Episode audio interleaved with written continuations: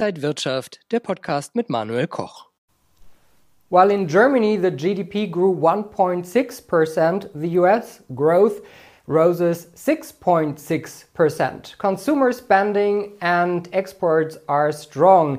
This is the IG Trading Talk, and I'm Manuel Koch.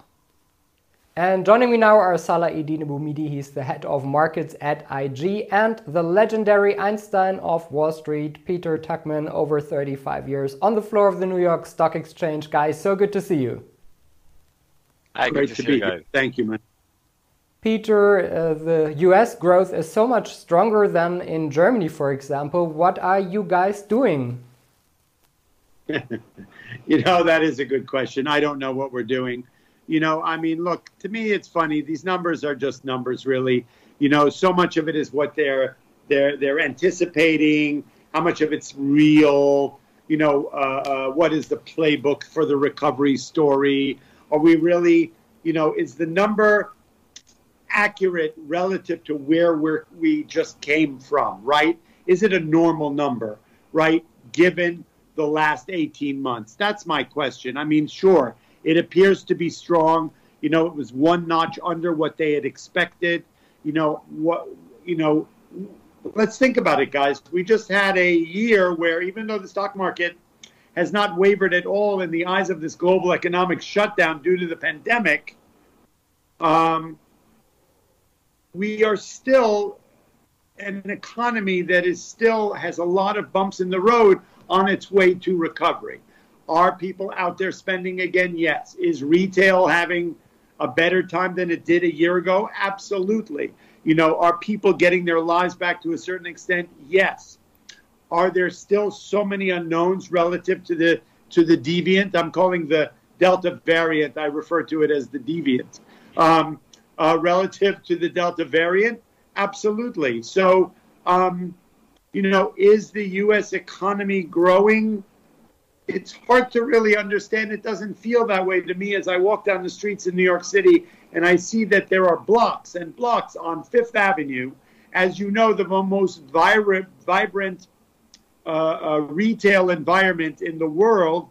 There are shops that are closed, will never open again, from the Gucci's to the uh, Lululemons to the uh, Under Armours.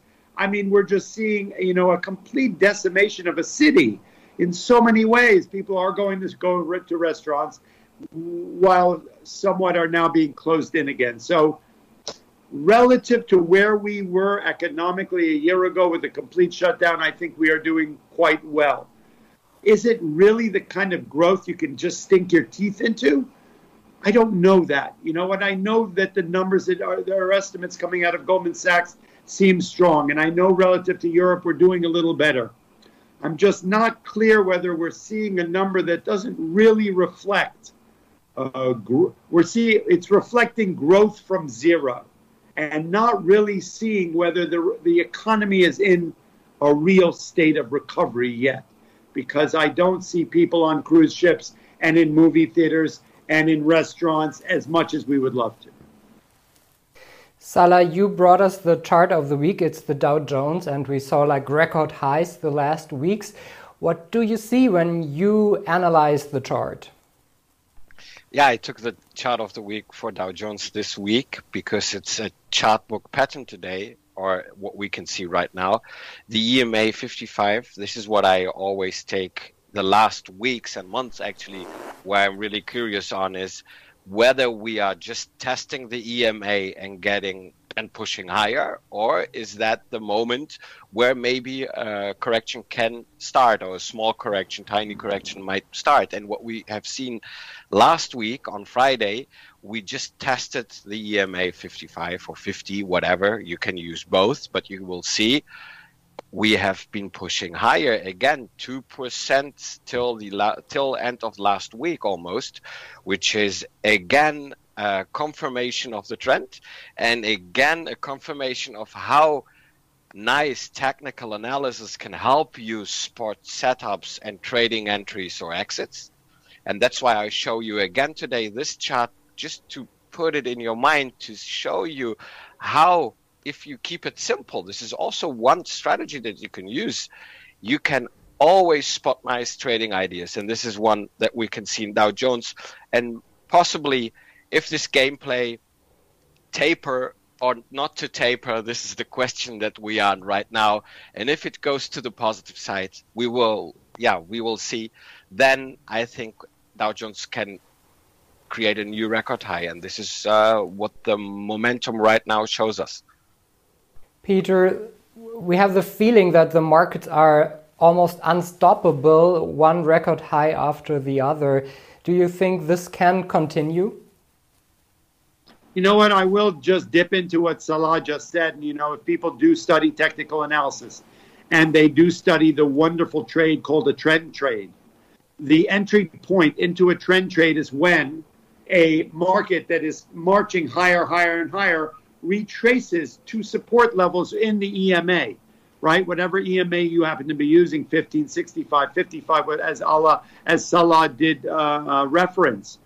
But it's kind of like a uh, march of steps going up two, two steps forward one step back right when one gets into a trend trade and the trend is established on its way up one does not really just jump into it unless it reverts back to support to know that this is a building block towards a higher and higher higher and higher high as it were right to a record high so that's a fascinating thing, and I beg everyone to go and find technical analysis, whoever you get it from, whether it's Wall Street Global Trading Academy, whether it's Salah or whatnot. What a wonderful tool to learn where to get an entry point into this market. All that being said, the market, look, I'm a firm believer in that the market tells you what it thinks about all this information. And while we have seen the market over the look, Salah is a master at historical data and, and seasonal trends. August normally, as we talked about last month, uh, should have been a down month, and in fact, it wasn't. So right. this is not your grandfather's stock market, and uh, and then once again, we're seeing that the um, nothing seems to be dislocating this rally. Right? We've had a couple of weeks where there was the inflationary fear. That was a short-lived sell-off. It was a one, two, three day experience. Then there was the yield curve and the death cross and whatnot that usually would affect the market on the downside. That was a one or two day experience. And there is yet to be a follow through on any of these economic uh, uh, data that's been coming out that has really caused a bit of a sell off. We did see a couple of weeks ago the Federal Reserve had said we're going to give you a lot of leeway into the decision on tapering. The market liked that because it's like, okay, we're not taking our foot off the gas. Then the cover, then there was some dissent amongst the Federal Reserve uh, governors about their decision whether the economy, that the wild card was the Delta variant, and is the Delta variant going to affect the economy in a, in a negative way? And if in fact it is, then we are not going to taper. If the economy feels strong and we get a handle on the recovery story through the variant, well, then it's time to taper. To taper or not to taper, that is the question. So while nothing has shown us over the last couple of months to be have any follow through on a a dislocation of this incredible bullish rally, I would say that the um, that the tapering is the only story that would look good earnings, bad earnings, market goes up. Inflation being transitory and market goes up. Uh, Federal Reserve wondering about interest rates and whatnot, market still inches its way higher. We retail sales down, up, whatever. Market continues to forge higher because there's just an incredible appetite where else you can you put your money right now? Um, however, I believe that look, we are at a precipice here where we are going to need the next catalyst to take the market from 35.5 in the Dow Jones, which is the chart of the week, higher, or is this level going to be one that's a little bit toppy, double top, uh, and going to be um, dislocated by the tapering story? If we see a fast track to taper, then I believe we, we may see a small rotation consolidation in the market and it may feel toppy. Is it a long term follow through story? The market tells me that no matter what, it's not. Because, okay, the funny part is, and we've spoken about it before, there are there we, we've been shown by each one of these sell offs that we've seen, as short lived as they are, that there's a bid in the market, right? A lot of these stocks have valuations that are off the charts due to the pandemic, the stimulus, whatever it is. We've seen stocks go up 100%. right? Or since in the last 18 months, as we've seen the market go up double digits. And but what we haven't seen is enough of a little bit of a dip where people are going to step in and start putting their shopping list to work. There are people who don't want to buy Netflix and Amazon or Zoom and DocuSign or Peloton and Housewares at the crazy valuations where they are at the moment, Moderna, whatever. These stocks are high flyers over the last 18 months. However, if we were to see a little bit of a uh, consolidation and a rotation and a sell off, one, two, three, four thousand points, I guarantee you there are people sitting around with shopping lists dying to find a really good discounted entry point into all these stocks, whether it's the S&P, whether it's the ETFs, whether it's retail, whether it's the stay-at-home stocks, whether it's the reopening stocks. People have shopping lists. They're sitting around waiting for things to go on sale. And I would say a three, four, five thousand point sell-off would be a sale. And I don't see it much uh, breaking much more than that. Worst case scenario. Uh, one major focus point for Fed and for everybody actually in the US is the labor market, right? And we have seen, we talked about it in the first week of August about the non-farm payrolls, which have been great, which was awesome, uh, was leading actually the markets to new highs again because it was euphoric and positive. But now, last week, we have seen jobless claims rose by a weekly basis, unexpectable. So for me, and of course for the Fed, it's of course also important to see how whether the market, labor market, is stable or not.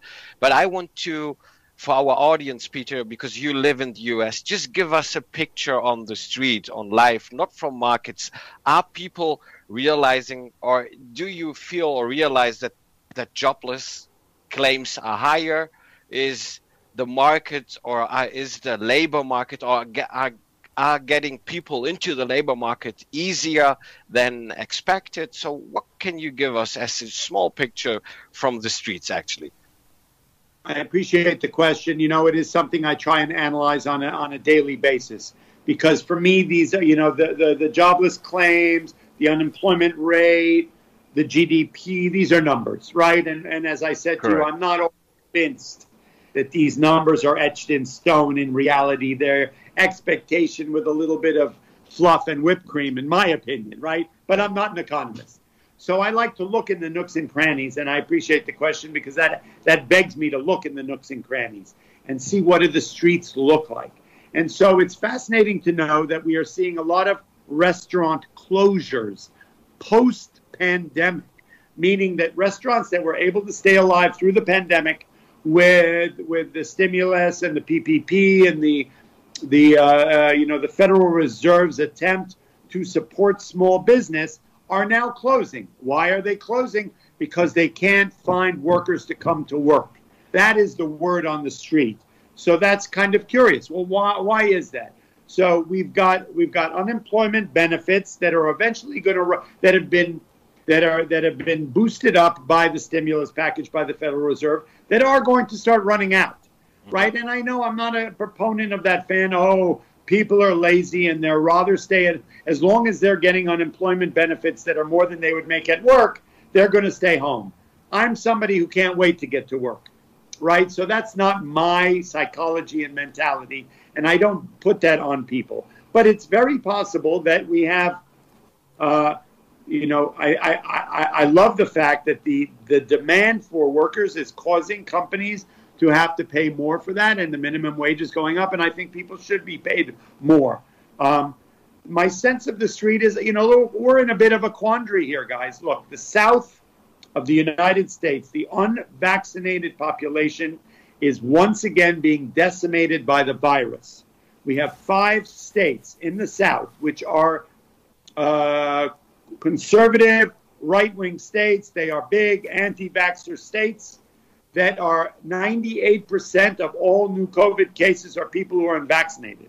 And there is only a 61% vaccination rate in the US. So we are seeing communities get decimated. That's one problem that's causing a little bit of problem.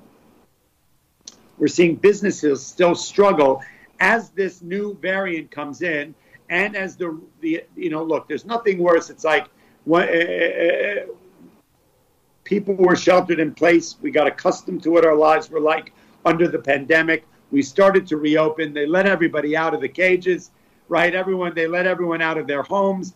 And we're like, oh my God, that thirst for life and, and friendship again. And now we're being corralled back in because of the variant.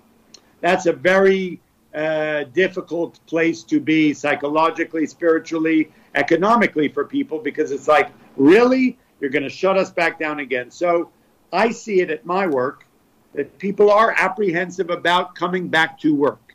People are not running to the office like you would think, right? My hope was that the recovery would come, the virus would die off, and everyone would we would get our lives back. Well, that's not the case. And I can't I don't I can't predict, I cannot perceive what everyone is feeling. People have been at home, lost loved ones, lost jobs, the psychological effects. Let's be clear that that's going to be a big thing going forward. Is what the psychological and spiritual effects have been of shelter in place and economic disaster on the population of the world, right? right? And people who are have lost loved ones, have lost jobs, have been locked in their homes for the last year and a half. So the reopening story is is is is a paradox. In uh, you know that it's not happening smoothly and I don't. And, and then you've got the variant on top of it. So retail stores are not opening up yet. Restaurants are going through the now once while while open for a few months are now once again you can't eat inside unless you're wearing a mask or proof vaccination. The spring and the, the, the fall and winter are coming. These are months where not only do we have the influenza, but we're going to they tend to be more dangerous times for the the uh, pandemic uh, as well. So, in answer to your question, what does it feel like boots on the ground here? It doesn't feel good yet, right? I, I don't feel people getting their lives back. I don't feel people running back to the office. I don't feel people are heading out to retail and to brick and mortar. And so I think we are stumbling. We're stumbling and falling.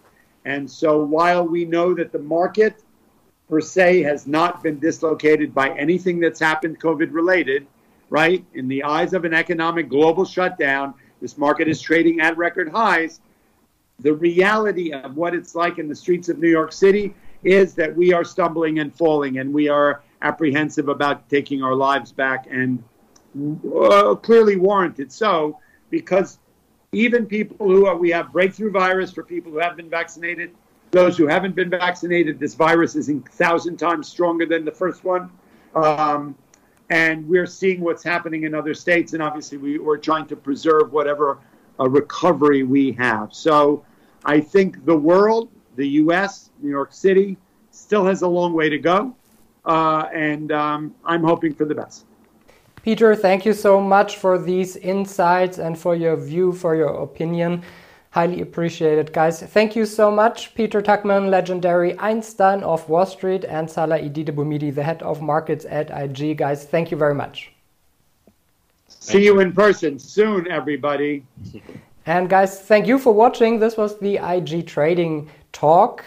More information on IG.com. Thank you very much. Take care. Take care.